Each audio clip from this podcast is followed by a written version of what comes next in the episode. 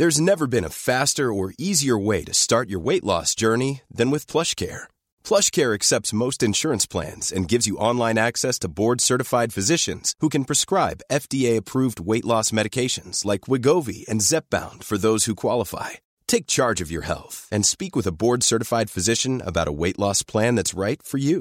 Get started today at plushcare.com slash weight loss. That's plushcare.com slash weight loss. plushcare.com slash weight loss. Gute Unterhaltung bis zum Schluss wünscht die Bestattung Wien.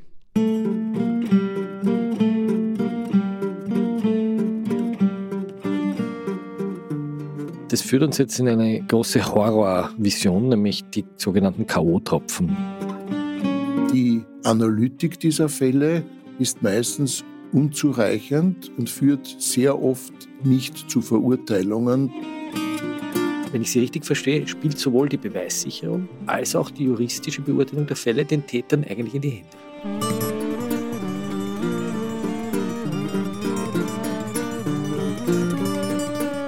Herzlich willkommen, liebe Zuhörerinnen und Zuhörer zu Klenk und Reiter, dem Falter-Podcast aus der Gerichtsmedizin. Mein Name ist Florian Klenk, ich bin Chefredakteur der Wiener Wochenzeitung Falter und neben mir am Tisch sitzt wie immer Christian Reiter, Gerichtsmedizin. Herr Professor, wir nehmen den Podcast hier in der Mark-Aurel-Straße auf in Wien und gleich ums Eck ist das Bermuda-Dreieck. Das ist eine Ausgehzone, wo es viele Lokale gibt, wo vor allem die ländliche Bevölkerung gerne herkommt, um am Abend äh, einen äh, drauf zu machen. Und äh, Sie haben uns einen Fall mitgebracht über zwei Burschen, die im Bermuda-Dreieck buchstäblich untergegangen sind, nämlich mehr oder weniger bewusstlos geworden sind. Ein sehr mysteriöser Fall, der uns hineinführt in die Fragen der Gewalt gegen Frauen. Aber In diesem Fall waren es aber Männer. in diesem Fall waren es Männer und das beginnt schon einmal sehr merkwürdig. Ja, es haben zwei Freunde, einen dritten Freund in einem Lokal besucht. Dieser dritte Freund war äh, an diesem Abend Aushilfskellner in diesem Lokal. Also das heißt, er ist nur eingesprungen für einen anderen. Und äh, es wurde dort ein bisschen was getrunken, es wurde geplaudert. Und ähm, bevor die Besucher, die zwei, nach Hause gehen wollten, äh, hat der als Haus Aushilfskellner tätige Freund gesagt, ich lade euch jetzt nur auf eine Runde Schnapsal. Also die sitzen da, er holt das Flaschel aus und Genau, er geht aufs- ins Regal und äh, nimmt dort eine Flasche, die beschriftet war, eine, ein Markenprodukt, eine, einen Gin und äh, füllt dann jeden ein Stamperl ein. Und er selbst, weil er an diesem Abend noch tätig war und ein bisschen einen klaren Kopf behalten musste, hat also nichts getrunken, aber den Freunden hat er hier einen Schnapsal eingeschenkt. Dann wurde das Schnapsal getrunken und nach ein paar Minuten geht es beiden Freunden nicht gut. Einer muss erbrechen, ist schwindlig, der andere wird bewusstlos. das heißt, der fliegt im Lokal zusammen. Bricht im Lokal zusammen, wird selbstverständlich sofort die Rettung verständigt äh, und beide, nämlich dem, dem, der nur übel ist und der andere, werden also in ein Wiener Krankenhaus gebracht, wo es eine sogenannte Entgiftungsstation, also eine Intensivstation gibt, wo Vergiftungsverdachtsfälle eingeliefert werden. Das heißt, man geht einmal wahrscheinlich grundsätzlich davon aus, dass die betrunken sind. Oder wie kann man sich das vorstellen? Nun hat aber dieser als Aushilfskellner Tätige gemeint, die haben eigentlich nur zwei Bier getrunken, also von dem kann es nicht gewesen sein. Und es kam dann der Verdacht auf, dass dieser Schnaps, der ausgeschenkt wurde, irgendwie äh, nicht äh, bekömmlich war. Was macht dann das Spital in so einem Fall? Ja, das Spital pflegt äh, einmal davon auszugehen, dass eine Vergiftung mit den üblichen berauschenden Substanzen, die halt so im Rahmen äh, des Nachtlebens konsumiert werden, also Opiate, Benzodiazepine, Amphetamine und ähnliches, allenfalls konsumiert wurde. Es gibt gegen einige dieser Substanzen auch Gegengifte, die man spritzen kann, die also die Wirkung nach dem Schlüssel-Schlüsselschloss-Prinzip aufheben können. Das heißt, so ein Gegengift setzt sich dann an den Rezeptor und ähm, blockiert die Wirkung des Giftes. Was ja? ist jetzt zum Beispiel? Ja, es gibt zum Beispiel für Benzodiazepine eine Substanz, die das kann. Ähm, das spritzt man und die Wirkung, die betäubende Wirkung der Opiate hört sehr schnell auf. Ja? Und das gibt es aber auch für Opiate zum Beispiel. Ja? Äh, man versucht daher sozusagen Gegengifte zu verabreichen. Äh, und dann muss man, wenn die wirken, ist gut, dann weiß man auch, welche Substanzgruppe hier konsumiert wurde. Und wenn es nicht wirkt, dann muss man einfach symptomatisch diesen Patienten behandeln. Das heißt, wenn der aufhört zu atmen, dann muss man ihn beatmen, intubieren.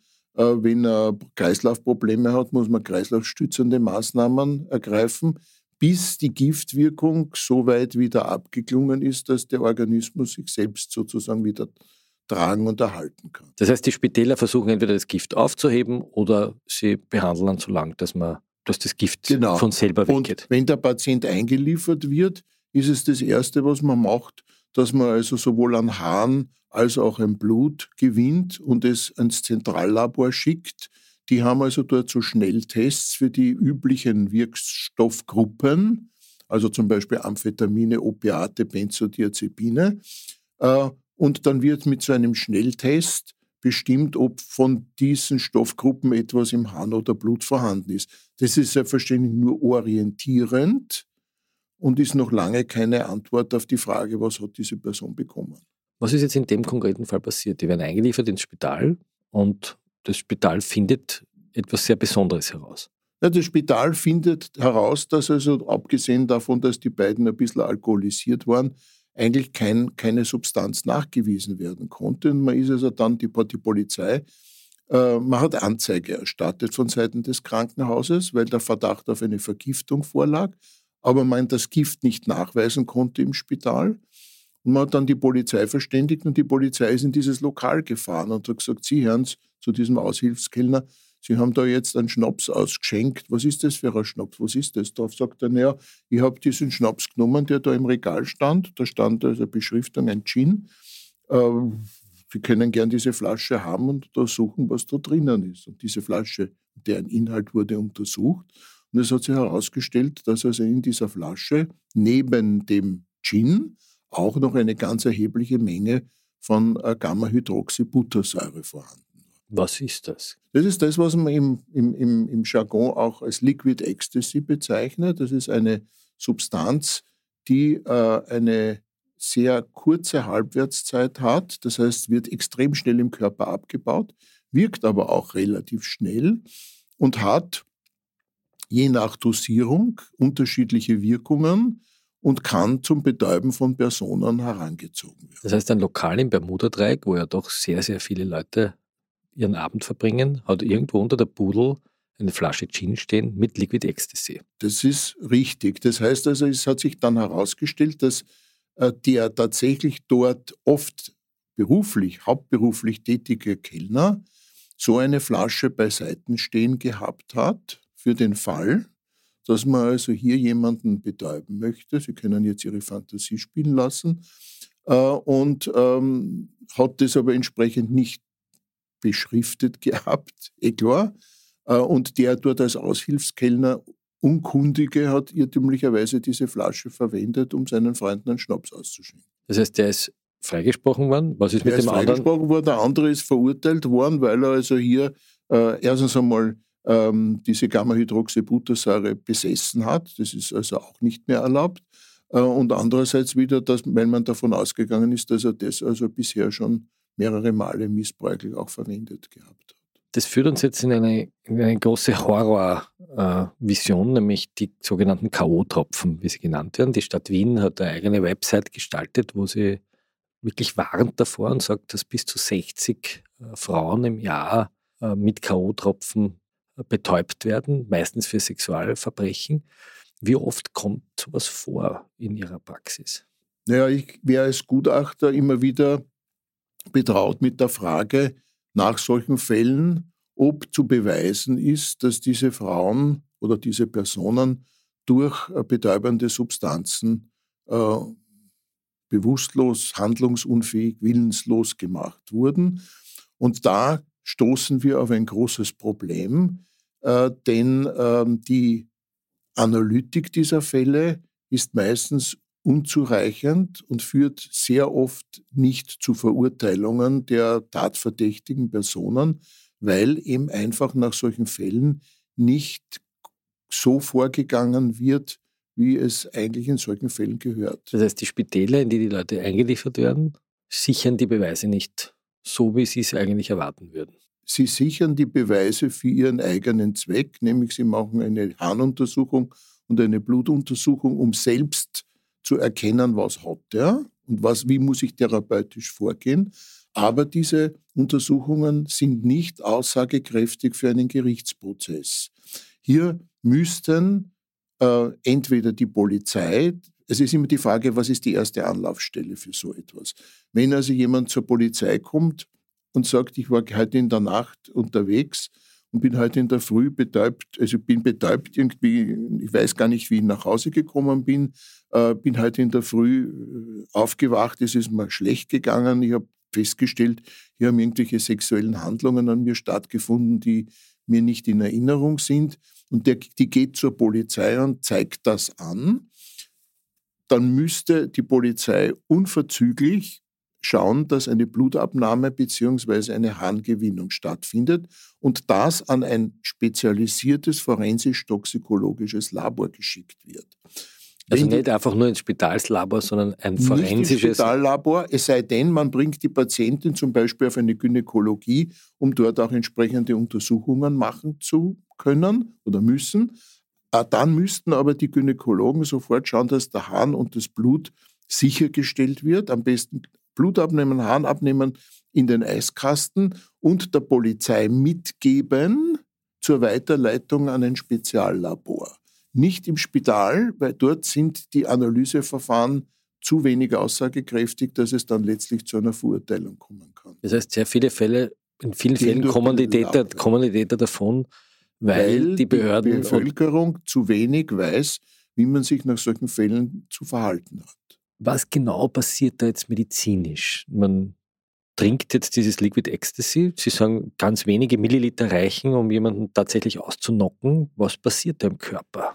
Naja, bei, bei, wie bei allen pharmakologisch wirksamen Stoffen ähm, funktioniert das so, dass also hier ein, ein, ein, eine Substanz sich an einen Rezeptor, also denken Sie an eine Steckdose und Stecker, äh, an einen Rezeptor aufsetzt und dort eine Wirkung im Körper hervorruft.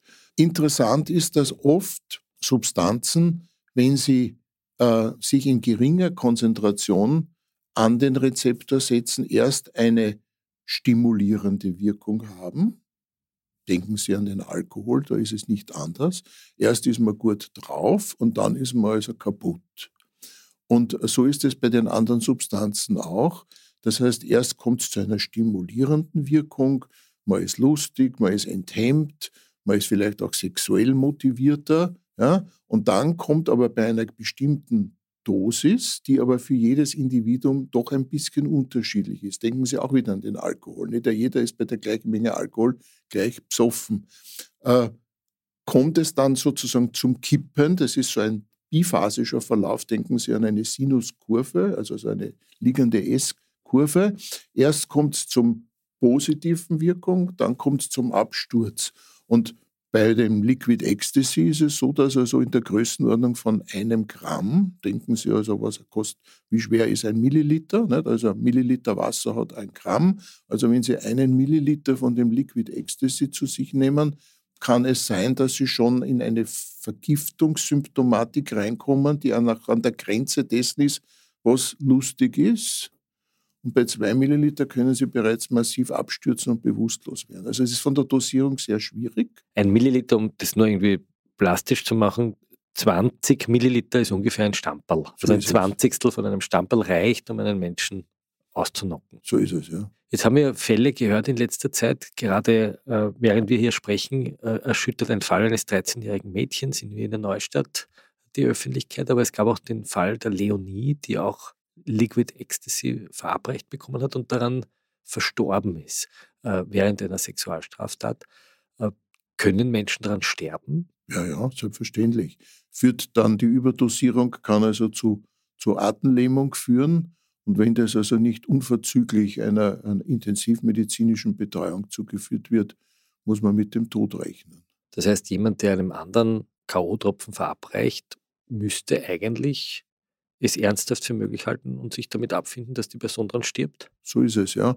Also das heißt, äh, da Sie ja als Laie weder über die Konzentration dieses Liquid Ecstasies Bescheid wissen, weil wenn Sie das irgendwo erwerben, ist es bereits in Wasser gelöst, sodass Sie nicht wissen, wie hoch ist die Konzentration. Und wenn Sie jetzt von dem jemanden etwas geben und glauben, im guten Glauben, der wird jetzt nur stimuliert und ist gut drauf, haben aber in Wirklichkeit die doppelte Konzentration, dann kann der bereits in einen lebensbedrohlichen Zustand geraten. Wie oft wird dann sowas wegen Mord verfolgt? Ist Leider das untergekommen? zu selten. Äh, das ist deshalb, weil auch die Beweisführung nicht ganz so einfach ist, denn kommt eine Person, wie in dem Fall von diesen drei Männern im Bermuda-Dreieck, ins Spital äh, und würde der versterben, dann überlebt er im Spital ein paar Stunden vielleicht durch intensivmedizinische Unterstützung und dann ist aber die Substanz bereits im Körper so abgebaut, dass man es nicht mehr nachweisen kann, weil gerade beim Liquid Ecstasy nach zwölf Stunden nach der Verabreichung diese Substanz chemisch nicht mehr nachweisbar ist. Das heißt, sehr viele Fälle gehen den Behörden durch die Lappen, weil die Beweise nicht ordentlich gesichert werden. Weil die Bevölkerung zu wenig informiert ist, wie man sich in so einem Fall zu verhalten hat.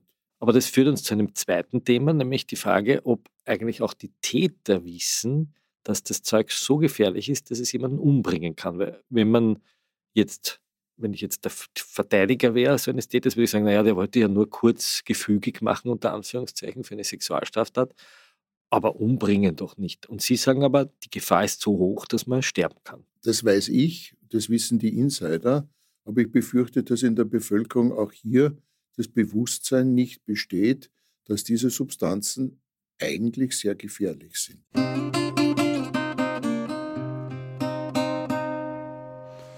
Guten Tag, hier ist Ernst Molden. Ähm, wie immer am Ende der Sendung dann ein Lied von mir, ich darf es schon ankündigen. Das Lied Hinterm Mond hören Sie, wenn das Gespräch zu Ende ist.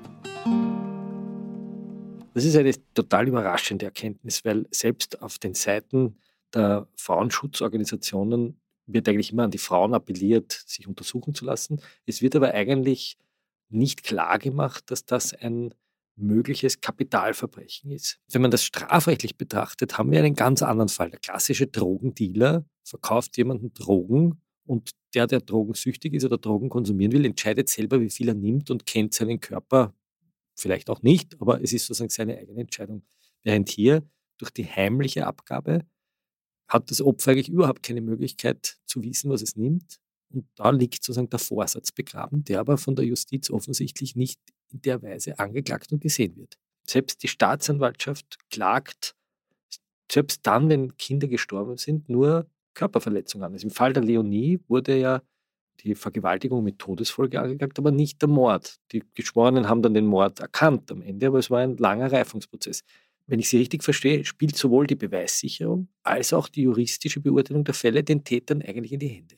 So ist es, aber man muss eben sagen, und es dient vielleicht auch dieser Podcast dazu, äh, um bewusst zu machen, auch Männer, die also so etwas missbräuchlich verwenden, ihnen klarzumachen, dass mit der Bekanntgabe in der Bevölkerung, dass diese Substanzen hochgefährlich sind, letztlich sie auch bei der Anwendung dieser Substanzen verantwortlich gemacht werden können, dass sie billigend in Kauf nehmen, dass der Tod eines Menschen dadurch auch eintreten kann. Und wenn sie das wissen, dann haben sie den Mord sozusagen zu verantworten. Weil beim Mord kommt es nicht darauf an, dass ich will, dass jemand stirbt. Das wäre die Wissentlichkeit. Es kommt auch nicht darauf an, dass ich äh, irgendwie mir es darauf ankommt, jemanden umzubringen, sondern es gibt den sogenannten bedingten Vorsatz. Das heißt, ich halte etwas ernsthaft für möglich und finde mich damit ab. In dem Moment, wo ich es aber weiß, dass es gefährlich ist und ich mache es trotzdem, dann muss ich damit rechnen, dass der Tod eintritt und dann habe ich also schon den Mord äh, aus juristischer Sicht zu verantworten. Das heißt, es könnte eigentlich die Stadt Wien oder die Polizei durchaus eine Kampagne starten, die sich nicht nur an die Frauen richtet, sondern vor allem auch an die Täter und zu sagen, K.O.-Tropfen abzugeben ist nicht einfach nur unter Anführungszeichen ein Sexual, eine Sexualstraftat, sondern es ist ein Kapitalverbrechen, das mit lebenslanger Haft bedroht werden kann. Weil der Täter, der diese Substanzen erwirbt, illegal erwirbt, nicht wissen kann, in welcher Konzentration diese Substanz vorliegt und wie er das richtig, unter Anführungszeichen richtig, nämlich so, dass es keinen Schaden anrichtet, dosieren müssen. Life is full of awesome what ifs and some not so much, like unexpected medical costs. That's why United Healthcare provides Health Protector Guard fixed indemnity insurance plans to supplement your primary plan and help manage out of pocket costs. Learn more at uh1.com. Sie haben uns noch einen Fall mitgebracht, der spielt nicht in der Wiener Innenstadt, sondern der spielt so in einer Ausgezone eher in den Außenbezirken. Auch Genau. da sind auf einmal diesmal Frauen bewusstlos geworden. Diese zwei Freundinnen sind in diesem Schanigarten gesessen, haben also ja, ja, auch einiges getrunken, also auch gemischt, also angefangen von einem Spritzwein über einen, einen, Frisante, dann kam so ein Aperol-Spritz. Irgendwie haben sie wahrscheinlich auch im Endeffekt die Kontrolle verloren, was sie eigentlich getrunken haben. Und dann haben sich ein paar Männer dazu gesellt, selbstverständlich. Dann wurde dort geblödelt, ein bisschen angebraten.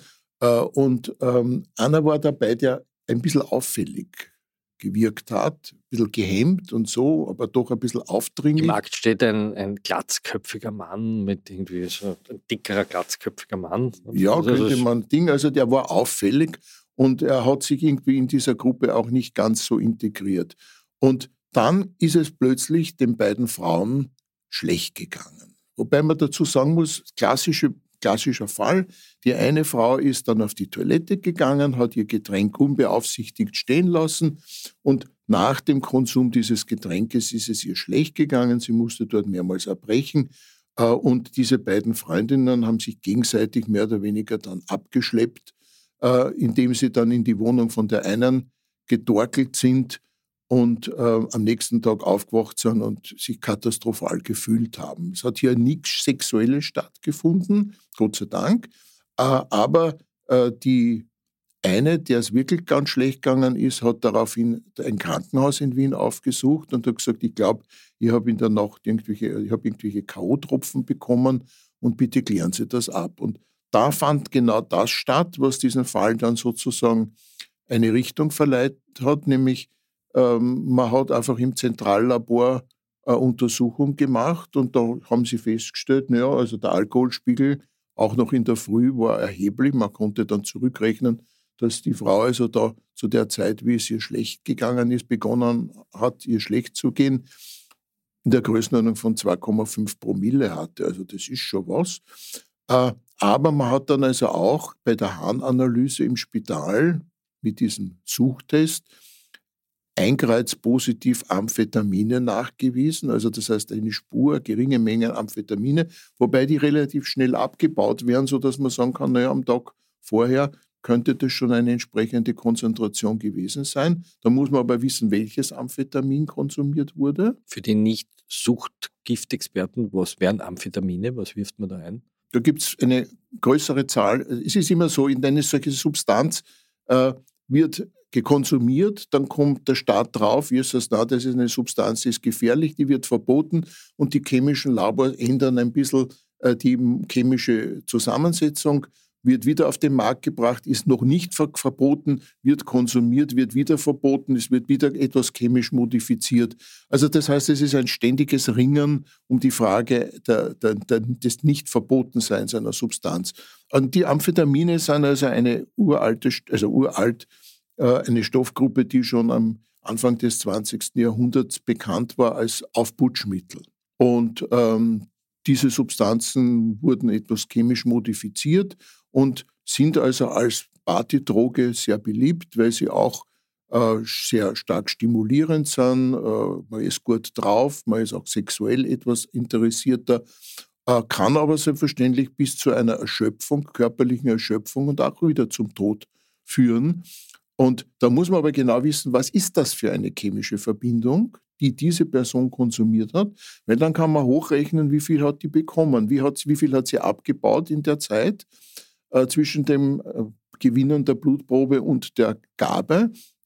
Und dann kann man herausrechnen, okay, wie hoch war die Dosierung und, und, und, und, und kann daher also auch beweisen, dass hier jemand jemanden anderen eine entsprechende Menge in ein Getränk gemischt hat. Aufgrund der Analyseergebnisse im Spital war es nur möglich zu sagen, es besteht der Verdacht, dass Amphetamine gegeben wurden. Bewiesen ist es nicht worden. Keiner hat mir eine weitere Untersuchung veranlasst. Und so musste letztlich dieses Verfahren gegen diesen etwas dicklichen, kahlköpfigen Mann letztlich eingestellt werden, weil man ihm nicht beweisen konnte, dass dieses Amphetamin von ihm in einer Dosierung verabreicht wurde, die für diese Frau gefährlich geworden ist. Hätte man das anders machen können? Ja, man hätte einfach, wie ich schon vorhin gesagt habe, man hätte der Frau eine Blutprobe sofort nach dem Aufsuchen des Spitals abnehmen müssen, einfrieren am besten oder in den Eiskasten, äh, eine Harnprobe einfrieren oder in den Eiskasten und in ein Speziallabor und nicht in das Labor des Spitales zur weiteren Untersuchung schicken. Sie haben uns noch einen Fall mitgebracht, der auf einem Boot in Wien passiert ist. Ja, in so einem Yachthafen in der Nähe von Wien äh, hat ein beduchter mittelelterlicher Herr äh, die Töchter seines Freundes zu einer Bootsfahrt eingeladen auf der Donau. Die sind da runter in die Lobau, in die Au gefahren äh, und äh, die Mädels haben nicht erkannt, dass hier also ein gewisser Vorsatz äh, vorlag, äh, sexuelle Handlungen durchzuführen. Er hat dann den Mädels angeboten, ein Glas Sekt jeden und nach dem Konsum dieses Glases Sekt von den beiden Mädels ähm, sind die bewusstlos geworden und sind dann eigentlich wieder zu sich gekommen. Äh, einige Zeit später haben einen langdauernden Erinnerungsverlust gehabt und haben aber festgestellt, dass an ihnen sexuelle Handlungen stattgefunden haben und haben das dann auch entsprechend angezeigt. Und in dem Fall war es aber Gott sei Dank so, dass hier äh, als Betäubungsmittel Benzodiazepine, also das sind die Verwandten aus der Gruppe des Valiums und ähnlicher Substanzen, verwendet wurde. Und die haben eine längere Halbwertszeit, die bauen langsamer ab. Und da war es dann möglich, auch im Hahn und im Blut dieser Mädchen diese Benzodiazepine nachzuweisen und zu zeigen, dass die Konzentration, die dort gemessen wurde, zurückgerechnet auf das Zeitpunkt dieser Bootsfahrt, geeignet war, diese Mädchen bewusstlos zu machen. Und damit wurde dann letztlich auch die Beweiskette geschlossen und dieser Mann verurteilt. Wir haben einen, eigentlich einen Einblick bekommen in einen Ab Abgrund, der sich da am Abend auftut. Ähm, in der Wiener Innenstadt, in den Außenbezirken, auf der schönen blauen Donau. Ähm, wir haben gelernt, dass die Polizei die Beweise ordentlich sichern muss, Blut abnehmen muss, Urin abnehmen muss. Flaschen sicherstellen. Flaschen sicherstellen muss. Dass die Opfer auch sehr schnell darauf beharren, dass diese Beweissicherung erfolgt. Dass sie nicht einfach nur ins Spital gehen und vertrauen, dass das Spital das Richtige macht, weil das Spital ganz andere äh, Probleme zu lösen hat, nämlich einmal das Gegengift zu finden, aber nicht das Beweisverfahren. Wir haben gelernt, dass die Staatsanwälte und die Polizeibehörden eigentlich viel offensiver kommunizieren sollten, dass das lebensgefährlich ist. Wir haben gelernt, dass man sein Getränk nicht stehen lässt, wenn man aufs Klo geht und dass man als Frau am besten mit einer zweiten Frau oder mit jemand anderem, dem man vertraut, durch die Nacht zieht, um nicht irgendwo überzubleiben. Herr Professor, danke für das Ausleuchten dieser dunklen Seiten der Gesellschaft, aber auch für das Ausleuchten der Behördenpraktiken, die offensichtlich nicht reichen, um dieses Problem wirklich in den Griff zu kriegen. Ich danke Ihnen, liebe Zuhörerinnen und Zuhörer, fürs Dabeisein. Passen Sie auf am Abend. Danke, Herr Professor. Und ich hoffe, dass ich Sie ein bisschen zu dieser Thematik sensibilisieren konnte. Drehen Sie noch nicht ab, liebe Hörerinnen und Hörer, denn jede Woche zeigen wir Ihnen eine neue Nummer der CD Mördernummern, die der Liedermacher Ernst Molden eigens für diesen Podcast komponiert hat. Die CD ist ab 24. April exklusiv im Faltershop erhältlich unter faltershop.at slash molden. Und jetzt viel Spaß mit der Nummer Hintern Mond. Nimm mich mit hintern Mond, wo's ganz stark ist und still, wo da keiner was tut, wo da keiner was will, wo da nicht nimmer gut, wo das Knädel nicht zählt, wo die keiner was fragt und kein uns Viech nicht böt wo man dann, wenn man stürzt, auf ein Seidenpolsterl fällt, wo es ist wie immer, nur ohne eine Gewalt, ja, wo es ist wie immer, nur ohne a Gewalt.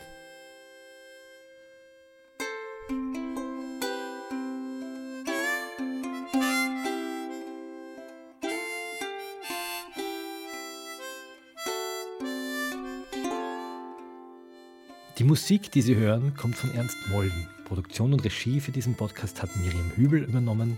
Philipp Dietrich ist unser Audiotechniker. Im Namen des Teams sage ich Danke, dass Sie auch dieses Mal wieder eingeschaltet haben. Wenn Ihnen diese Folge von Klenk und Reiter gefallen hat, erzählen Sie Ihrer Familie und Ihren Freunden, Ihren Kindern, Ihren Großeltern von diesem Podcast oder hinterlassen Sie eine 5-Sterne-Bewertung in der Podcast-App Ihrer Wahl. Und, was mir persönlich ganz wichtig ist, fördern Sie unabhängigen Journalismus, zeichnen Sie ein Falter-Abo unter abo.falter.at. Schalten Sie wieder ein, bis zum nächsten Mal.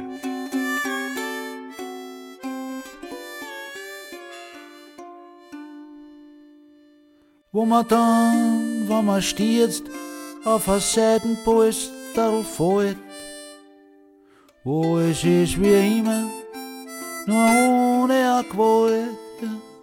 wo es ist wie immer, nur ohne eine Gewalt.